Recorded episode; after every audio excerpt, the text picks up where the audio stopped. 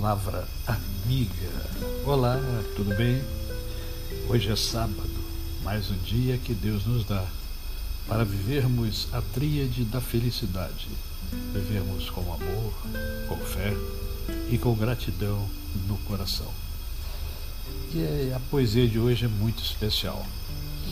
Eu gostaria que você guardasse essa poesia.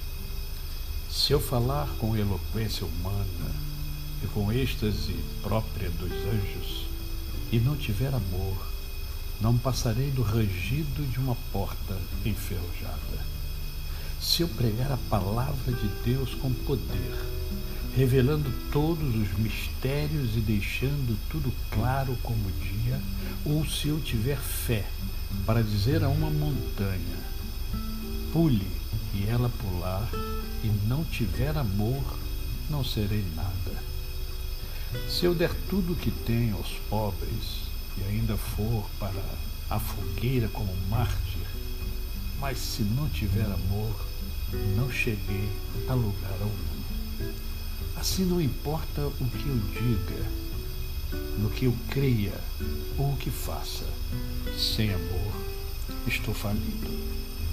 O amor nunca desiste.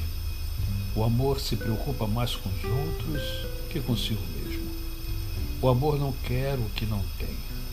O amor não é esnobe, não tem a mente soberba, não se impõe sobre os outros, não age na base do eu primeiro, não perde as estribeiras, não contabiliza os pecados dos outros, não festeja quando os outros rastejam.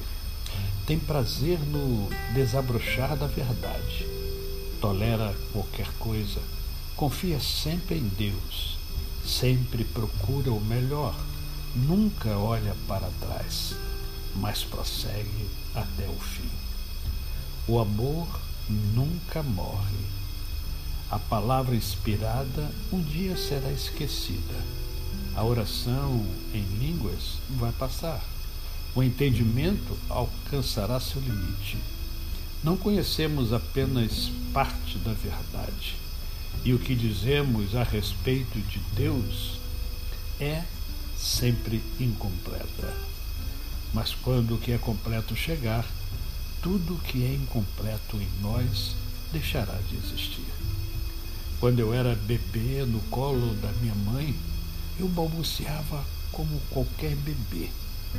Depois que cresci, deixei para sempre essas coisas de bebê. Hoje, não vemos as coisas com clareza.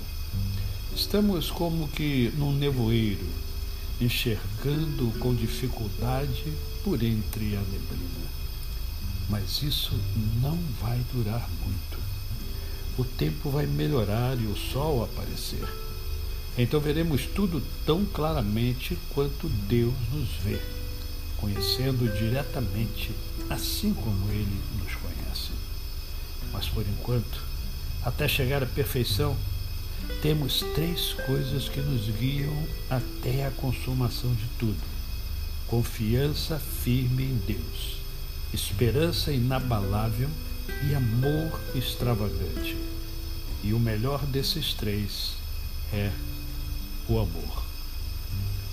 Primeira carta de Paulo aos Coríntios, capítulo de número 13, nos ensinando que amar é a coisa mais importante a se viver.